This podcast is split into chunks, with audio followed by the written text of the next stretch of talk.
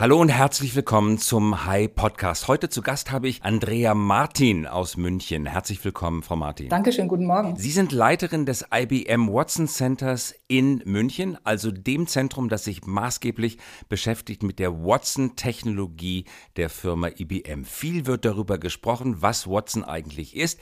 Viele kennen es schon intensiv als Kunden aus der Berührung in Gespräch mit ihnen, aber viele wissen vielleicht auch noch gar nicht ganz genau, was ist eigentlich eigentlich Watson? Mögen Sie uns das vielleicht einmal kurz erläutern? Wer oder was ist Watson?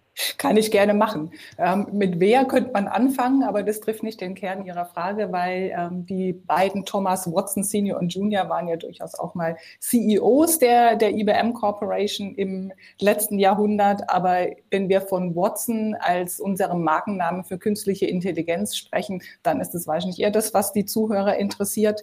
Watson ist, wie gesagt, ein Markenname für alle Funktionalitäten, die wir als Firma rund um das Thema künstliche Intelligenz anbieten.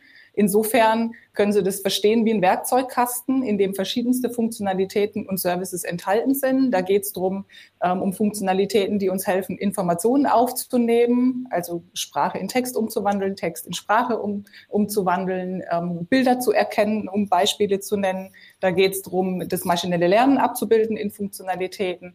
Es geht darum, Schlussfolgerungen zu ziehen aus großen Datenmengen als Funktionalität oder auch die Interaktion, sprich Konversationsservices. Und diese Services sind im Prinzip alle in einer Toolbox, die man einzeln oder auch ähm, gemeinsam verwenden kann oder auch an bestehende Anwendungen dran bauen kann. Also ein geschickter Name. Watson tatsächlich der Gründer und sein Sohn, die IBM damals aus der Taufe gerufen haben, aber natürlich der berühmte Detektiv, eine geschickte Namensfindung. Was genau ist Watson eigentlich? Ist es ein Computer? Ist es eine Software? Ist es ein Software as a Service? Ist es ein irgendwie ein Geschäftsmodell oder alles kombiniert? Also es sind im Wesentlichen Softwarekomponenten, die Sie aus der Cloud, also damit as a Service beziehen können, aber genauso gut auch in Ihrem eigenen Rechenzentrum oder auch auf jeder anderen Cloud implementieren können. Und wie ich sagte, das ist, ähm, ist kein Supercomputer, sondern es ist ein Werkzeugkasten von unterschiedlichsten Funktionalitäten, die Sie eben aus der Cloud beziehen können oder im eigenen Rechenzentrum implementieren. Und zusätzlich dazu bieten wir natürlich, und das ist generell das Geschäftsmodell der IBM, nicht nur, nicht nur Technologie, sondern auch Dienstleistungen, um unseren Kunden dabei zu helfen, eben diese, diese Technologien auch in ihrem eigenen Unternehmen zu implementieren und in ihren geschäftlichen Kontext zu stellen. IBM Watson Center München. Wie viele Watson Center gibt es weltweit? Also wir haben hier das ähm, Watson Center in München. Da decken wir natürlich das Thema künstliche Intelligenz ab, aber auch noch eine ganze Reihe anderer Technologien. Wir beschäftigen uns ja auch mit dem Thema Internet of Things. Ähm, wir beschäftigen uns mit Cloud als Plattform. Wir beschäftigen uns mit Themen wie Security. Es gibt ähm, ansonsten in den USA auch noch zwei sogenannte Watson Experience Center in New York und San Francisco die vor allem auch dafür da sind, eben mit Kunden zusammenzuarbeiten, Kunden zu briefen ähm, und die Technologien darzustellen. Und nach München kommen Kunden aus ganz Europa, aus ganz Deutschland oder auch über Europa hinaus? Alles drei. Also wir haben natürlich sehr viele Kunden, die aus, aus Deutschland, Österreich und der Schweiz zu uns kommen.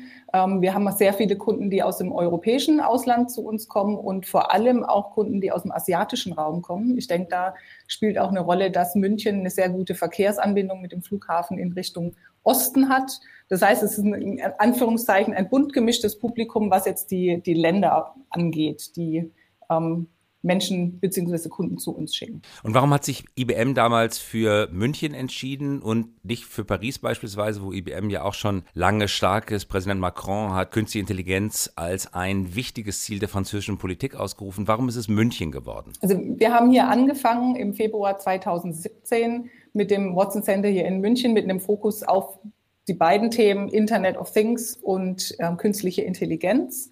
Ähm, das Thema Internet of Things hängt sehr stark natürlich auch mit dem Thema Industrie 4.0 zusammen, der Vernetzung auch in der Industrie.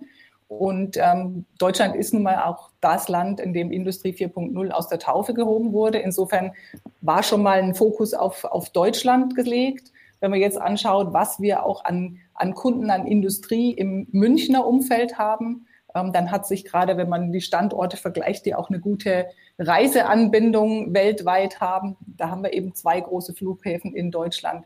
eindeutig München angeboten. Plus, das hatten Sie noch nicht erwähnt, aber das spielt wahrscheinlich auch eine Rolle, die Nähe einer oder zwei, zweier wichtiger Universitäten, das Forschungszentrum in Garching, äh, die IT-Kompetenz, die die Technische Universität München aufgebaut hat.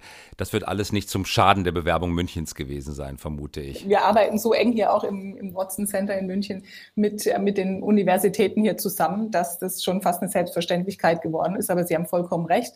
Natürlich ist auch der, der Zugang zu Talenten enorm wichtig. Da haben wir die Forschungszentren, haben wir die Universitäten. Wir haben hier in München aber auch eine, eine ganz gute Start-up-Szene, die sehr erfolgreich ist, gerade auch durch die Nähe zur Industrie. Und das nutzen wir hier im Center aus, weil wir hier auch uns als Ökosystem verstehen für Innovation, wo wir genau all diese Parteien aus dem Ökosystem zusammenbringen, um gemeinsam an neuen Lösungen zu arbeiten. Wie viele Leute arbeiten bei Ihnen? Also wir sind im Center, wenn, wenn wirklich alle, alle da sind, alle vor Ort sind.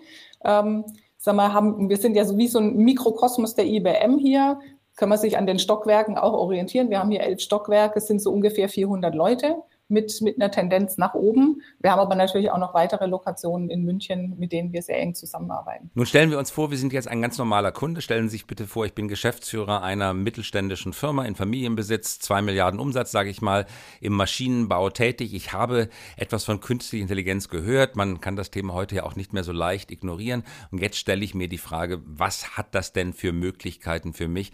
Was sind die Anwendungen auf mein Geschäftsmodell? Also ein aufgeschlossener, interessierter, potenziell potenzieller Kunde, der aber noch überhaupt gar nicht weiß, wie er künstliche Intelligenz bei sich im Unternehmen einfließen lassen kann. Und wenn er darüber nachdenkt, denkt er meistens in Kategorien von Prozessoptimierung. Kann ich meine, meinen Ausschuss verringern? Kann ich meine Maschinenstillstände noch verringern? Wie kommen Sie mit dem ins Gespräch und was berichten Sie ihm als Möglichkeiten, die er in seinem Geschäft ausnutzen könnte in Sachen künstliche Intelligenz? Also wir wir führen die Diskussion gerne anhand von einem bestimmten, einer bestimmten Herausforderung, die der, Kunde, das mittelständische Unternehmen, was Sie gerade geschildert haben, ähm, hat. Ne? Was möchte ich erreichen? Wo habe ich einen bestimmten Neudeutsch Painpoint? Ähm, wo habe ich vielleicht aber auch eine Idee für ein neues Geschäftsmodell? Also was ich damit sagen will, ist, wir kommen gerne von der geschäftlichen Seite und schauen dann, welche Technologien sind die richtigen, um dabei zu helfen, diese Herausforderungen zu meistern. Also beispielsweise mein Callcenter ist so teuer und ich habe tausend Leute in meinem Callcenter für Inbound Calls von Kunden und könnt ihr mir irgendwie helfen, das billiger zu machen? Ist das ein typischer Fall? Ich würde gar nicht sagen, dass es ein typischer Fall ist, aber es ist ein Fall, der, mit dem man kommt, weil was wir sehen ist, es sind im Prinzip so drei, drei, vier verschiedene Themen. Das eine ist tatsächlich das Thema Effizienz. Wie kann ich meine Prozesse optimieren, sei es jetzt nur das Callcenter oder auch meine Fertigung. Das andere ist aber auch, wie kann ich die Qualität erhöhen? Ja, weil beim, beim Ausschuss, den Sie ja erwähnt haben, geht es nicht nur darum, dann effizienter zu sein und weniger Ausschuss zu erzeugen, sondern auch eine höhere Qualität bei den Produkten zu erzeugen. Und ein dritter, ein dritter ganz wesentlicher Punkt ist das, was wir auch wiederum Neudeutsch User Experience nennen. Also wie kann ich sowohl meinen Mitarbeitern als auch meinen Kunden einen besseren Service bieten? Und in all den Bereichen, ja, also wenn es um Produktivität, wenn es aber auch um, um Vorhersagbarkeit von, von zum Beispiel Qualität oder, oder Wartungsintervallen geht als, als weiteres Beispiel. Oder um das Thema, wie kann ich besser interagieren mit, mit Kunden und Mitarbeitern, dann sind das so klassische Themen, ähm, bei denen wir dann auch mithilfe von künstlicher Intelligenz Technologie ins Gespräch kommen. Was kann denn künstliche Intelligenz am Beispiel Watson heute schon lösen und wo sind die Grenzen? Also wo können Sie hochgesteckte Erwartungen einigermaßen äh, sicher erfüllen und wo ist KI heute noch überfordert? Ich würde mal in, in ähm, zwei verschiedene Richtungen da antworten wollen. Das eine ist, dass wir heute ja im, im Wesentlichen von der sogenannten schwachen KI sprechen, die im Wesentlichen implementiert ist bei den Anwendungsfällen. Das heißt, da geht es darum, Aufgaben in einem sehr eingeschränkten Anwendungsfall zu lösen, also wirklich mit einem sehr bestimmten und dedizierten Zweck und vor allem auch solche, die in sagen wir, Routineaufgaben, die häufig vorkommen und eine hohe Genauigkeit erfordern. Also nehmen wir mal ein Beispiel, was jetzt vielleicht nicht so industrielastig ist, aber nehmen wir das Thema ähm, Hautkrebserkennung. Da wissen wir heute schon, dass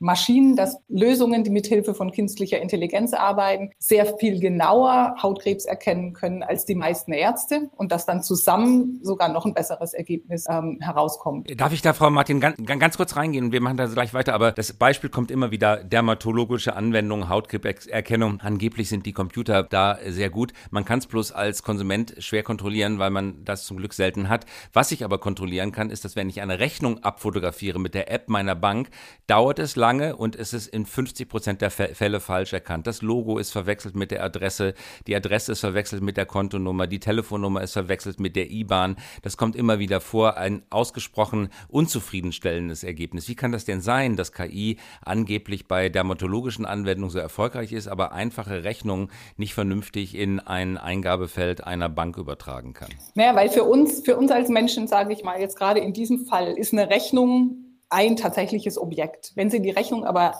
im Einzelnen anschauen, besteht sie aus sehr, sehr vielen verschiedenen Elementen, genau wie Sie es gerade geschildert haben. Es ist die Adresse, es ist das Datum, das ist der Betrag, das ist die vielleicht eine Kontonummer, was, was auch immer auf dieser Rechnung draufsteht. Und all diese Dinge müssen Sie ja einzeln trainieren beziehungsweise erkennen, was ist denn jetzt der Unterschied zwischen einem Betrag und vielleicht einem, einem Datum. Also wenn da 11,02 Euro steht, könnte das vielleicht auch der 11.2. sein, wenn das, das Eurozeichen ein bisschen verwischt ist.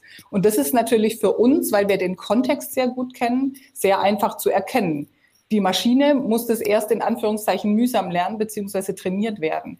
Deshalb sage ich, ist ein klar eingegrenzter Zweck. Und ich glaube, da überschätzen wir oder unterschätzen wir die Komplexität einer Rechnung, die eben nicht nur einen Zweck hat, sondern sehr, sehr viele verschiedene Daten, währenddessen ein Bild von Hautkrebs Hautkrebs ist. Also Rechnung ist schwieriger als Hautkrebs. Rech Rechnung ist aus meiner Sicht schwieriger als Hautkrebs, weil sehr, sehr viele unterschiedliche Elemente drauf sind, die zugeordnet werden müssen.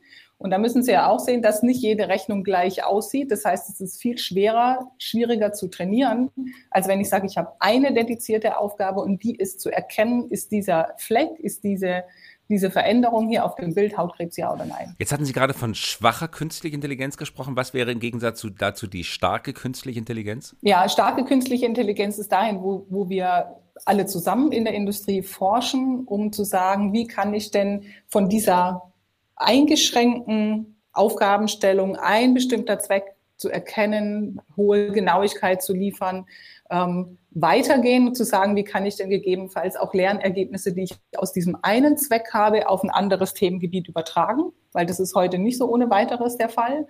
Ähm, wie kann ich auch mit wenigen Daten möglichst hohe Genauigkeit erreichen? Also bei wenigen Daten meine ich, beim Training mit relativ wenig Daten trotzdem im Ergebnis dann mit neuen Daten gute Genauigkeit erreichen.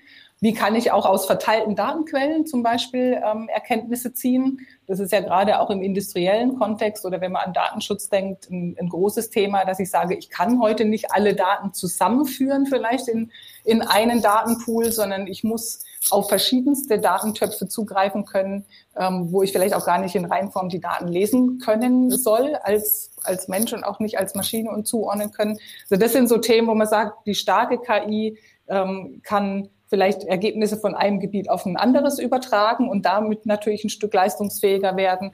Sie kann mithilfe von weniger Daten trainiert werden. Sie kann mit ähm, verteilten Daten arbeiten und damit auch verteilte KI-Modelle speisen. Und auch ein ganz großes Thema ist das Thema Transparenz und Erklärbarkeit. Das, ähm, das sind dann alles Themen, die in, in Richtung der starken KI gehen. Und wo stehen wir heute bei der starken KI? Also wir haben schon ähm, ganz gute Fortschritte gemacht in einzelnen Teilgebieten, was das Thema angeht, mit wenigen Daten zu arbeiten. Zum Beispiel bei der, bei der Textanalyse. Wenn Sie also wirklich Texte lesen, kriegen wir eine ganz gute Genauigkeit tatsächlich hin mit ähm, nach kurzem Training mit wenigen Datensätzen.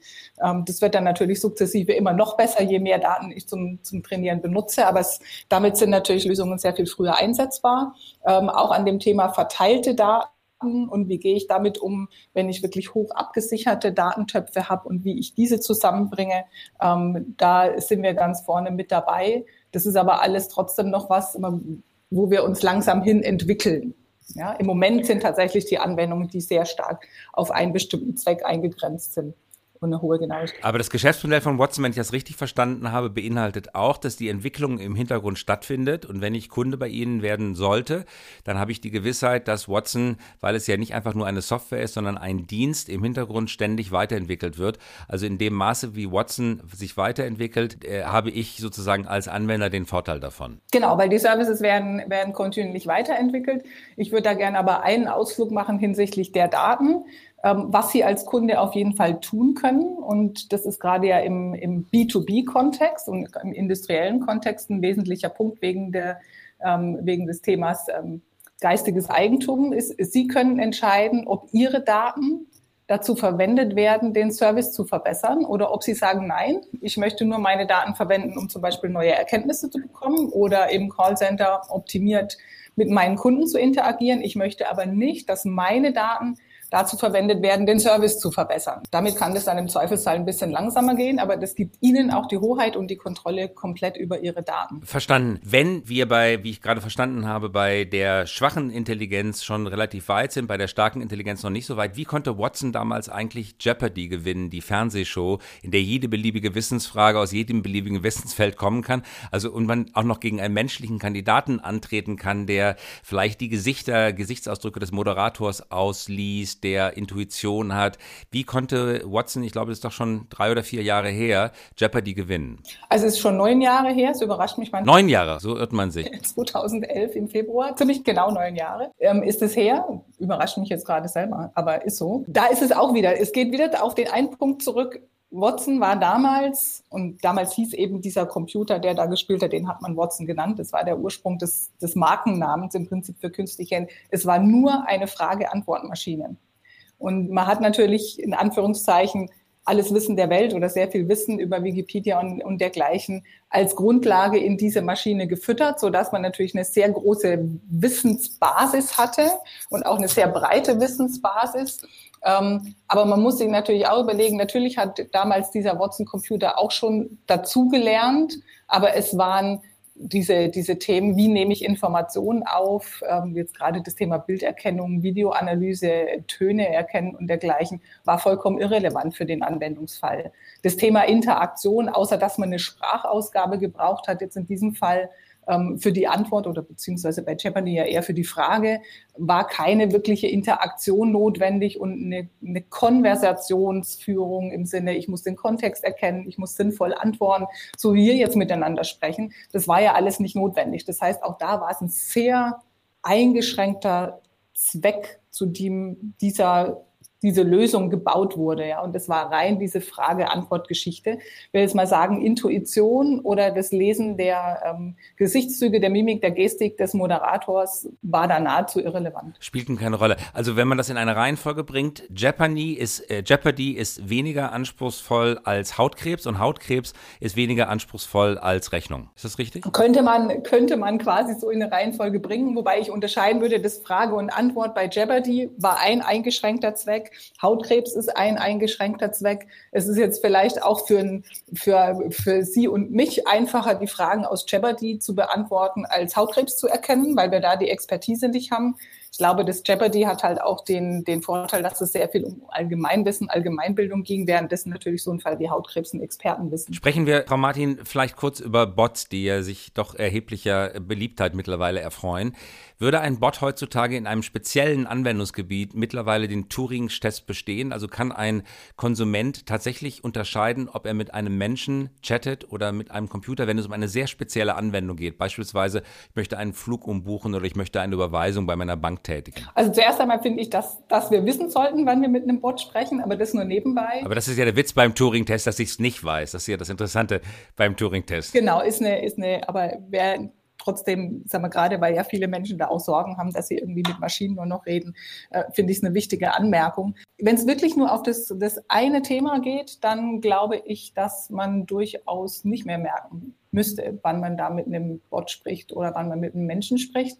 Die Frage ist halt, bleiben wir tatsächlich in solchen Chats, in solchen Konversationen immer nur genau bei diesem einen Thema? Und ich glaube, wenn, wenn wir ganz ehrlich sind, werden wir feststellen, dass wir ganz oft doch noch mal irgendwie ein Seitenthema haben und dann wird es dann wird es in Anführungszeichen herausfordernder. Plus die äh, Leistungsfähigkeit und ständige Bereitschaft und die Hö Höhe der Antwortgeschwindigkeit weist natürlich auch darauf hin, dass es mit einem Computer zu tun hat, weil er nachts um drei genauso wach antwortet wie morgens um neun. Die können sich dauernd konzentrieren, in Anführungszeichen. Jetzt, Frau Martin, wird intensiv an Quantencomputern geforscht. Kann man sich das so vorstellen, dass wenn ein Quantencomputer denn mal käme und einsatzbereit wäre und man ihn verbünde mit Watson, dass Watson dann noch besser, noch schneller, noch agiler wäre? Oder handelt es sich bei den Quantencomputer-Anwendungen um ganz gänzlich andere Anwendungen nicht unmittelbar übertragbar sind auf das, was Watson macht? Also äh, Quanten, Quantenmechanik bzw. Quantencomputer nutzen generell mal eine ganz andere Technologie als herkömmliche Computer. Insofern würde ich das nicht vergleichen wollen, weil Quantencomputer, wo wir ja wirklich im Moment dabei sind, zu forschen, gemeinsam auch mit unseren Kunden oder wo auch die ganze Industrie ist dabei zu forschen, welche Anwendungsfälle denn eigentlich am geeignetsten von einem Quantencomputer gelöst werden können.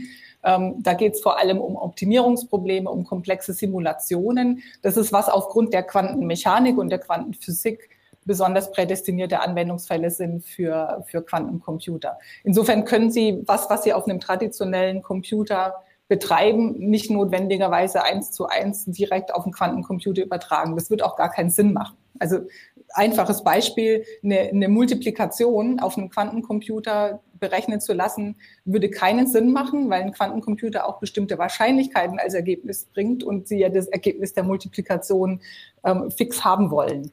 Ja, also dafür sind weiterhin herkömmliche Computer äh, geeignet und besser geeignet. Aber es gibt sicherlich Aspekte von künstlicher Intelligenz, wo man auch Quantencomputer ähm, in Zukunft einsetzen kann, um bestimmte Dinge zu beschleunigen. Machine Learning zum Beispiel. Routenoptimierung hatten Sie beispielsweise genannt. Nehmen wir beispielsweise, hatten wir auch vor einigen Wochen im Podcast, gleich zwei Podcasts dazu, die Sammeltaxen, die durch Städte fahren und unterschiedliche Menschen, die zu unterschiedlichen Zeitpunkten unterschiedliche Orte angeben, an denen sie abgeholt werden müssen, alle unterschiedliche Ziele haben und dem Fahrer ausgerechnet werden muss, was für ihn die beste Route ist. Das wäre potenziell ein, eine Anwendung für Quantencomputing. Frau Martin, Sie sitzen nicht nur bei IBM an herausgehobener Stelle, sondern auch im, in der Enquete-Kommission zum Thema künstliche Intelligenz des Deutschen Bundestages, der vergleichsweise oft tagt. Sie haben äh, mir vorher mal gesagt, dass Sie etwa einmal im Monat tagen mit der Enquete-Kommission. Um welche Themen geht es da? Vollkommen richtig, was Sie sagen. Zum einen, ja, wir, wir tagen circa einmal im Monat im Durchschnitt einen, ganzen Tag in Projektgruppen und in der Gesamt-Enquete-Kommission. Die Enquete-Kommission ist ja 2018 im September eingesetzt worden mit dem Ziel, das Potenzial, aber auch die, die Risiken von künstlicher Intelligenz für Deutschland zu ermitteln, also die, die Potenziale und Risiken für, für Wirtschaft, Gesellschaft und den Staat, um dann eben Empfehlungen auszusprechen hinsichtlich Maßnahmen, Investitionen, aber gegebenenfalls auch Regulatorik.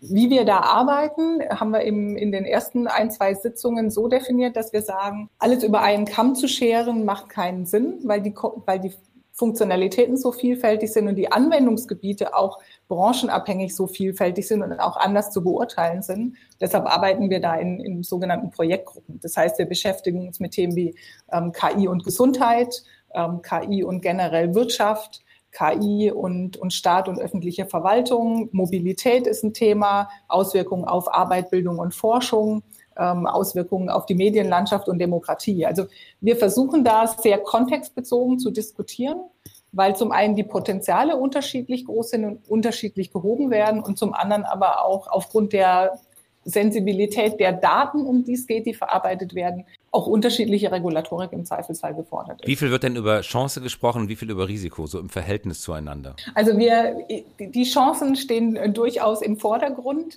Da denke ich, schauen auch insbesondere die, die Experten, die ja jetzt aus, aus Forschung, aus Wirtschaft, aus Verbänden kommen, ähm, drauf und auch inklusive der, der Gewerkschaften, die da auch große Chancen sehen, auch für die, für die Zukunft der Arbeit.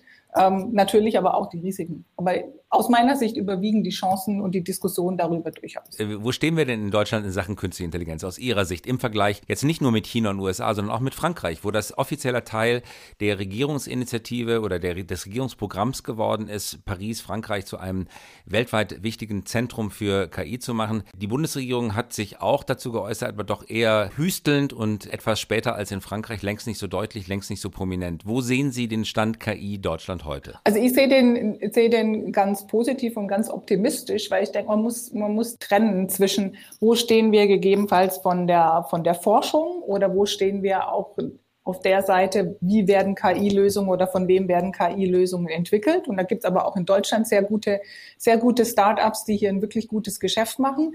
Und aber dem anderen Aspekt, wie setze ich eigentlich KI-Funktionalitäten ein? Und ich glaube, da liegt ein Riesenpotenzial für Deutschland, weil wir, wir haben eben sehr viele große Unternehmen, aber auch sehr viele leistungsfähige Mittelstandsunternehmen. Und ich glaube, wenn die den, den Datenschatz, auf dem sie sitzen, ja, und 80 Prozent der Daten weltweit liegen immer noch innerhalb der Unternehmen.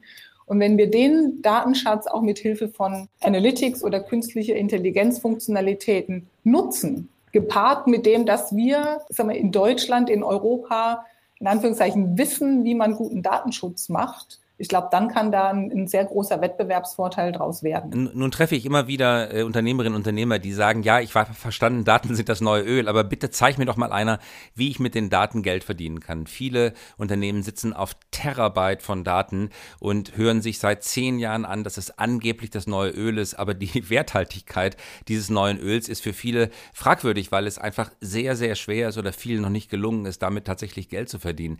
Wie schafft man es denn, dieses neue Uhr, äh, dieses neue Öl einmal urbar zu machen und einen Beitrag zum konkreten EBITDA im diesen oder nächsten Jahr leisten zu lassen? Also es sind, es sind ein paar Aspekte, die da aus meiner Sicht wichtig sind. Das eine ist, dass, glaube ich, auch tatsächlich von der Unternehmensführung aus eine ganz klare Sponsorship zu erkennen sein muss, dass, dass das Unternehmen was mit den Daten machen will, dass es davon ähm, Nutzen erzielen möchte. Und das kann eben sein in Richtung Qualitätssteigerung der Produkte was dann natürlich auch positive Auswirkungen aufs Resultat hat.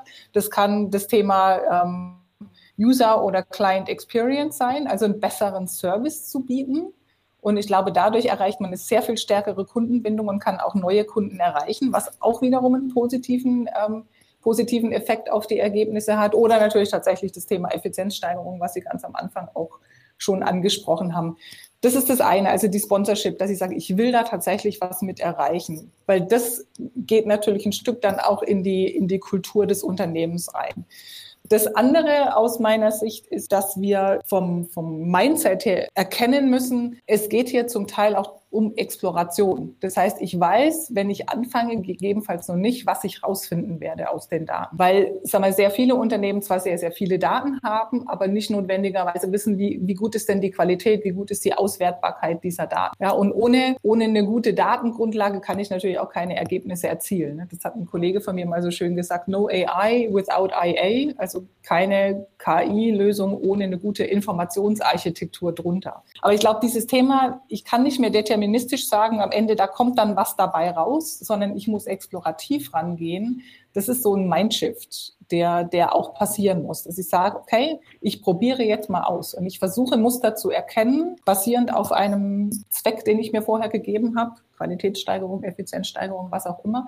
Und dann schaue ich mal, was dabei rauskommt. Äh, eine gute Herleitung, finde ich. Äh, Sie haben zwei Punkte betont. Das eine ist das indirekte Geldverdienen mit Daten über Produktqualitätsverbesserung und über Prozessoptimierung. Das eine und das andere ist explorativ rangehen, das Ergebnis, das Ziel nicht explizit kennen, sondern sich auf die Suche nach Mustern zu machen, um aus den Mustern dann hinterher zu lernen. Also nichts, was eigentlich traditionell eine Vorstandsvorlage wäre. Ich brauche eine Million, um fünf Millionen damit zu verdienen. Das eben nicht nicht, sondern Aufbruch in eine Terra Incognita, das Entdecken neuen Landes, ohne unbedingt zu wissen, wohin ich mich auf die Reise begebe. Ähm, erforschen der, der Daten. Das haben Sie wunderbar zusammengefasst. Herzlichen Dank, dass Sie uns den Einblick gegeben haben in den Stand der künstlichen Intelligenz. Danke, dass Sie mit dabei waren. Gerne, jederzeit wieder. Ihnen einen schönen Tag. Und das war der High Podcast und wir hören uns wieder in der kommenden Woche.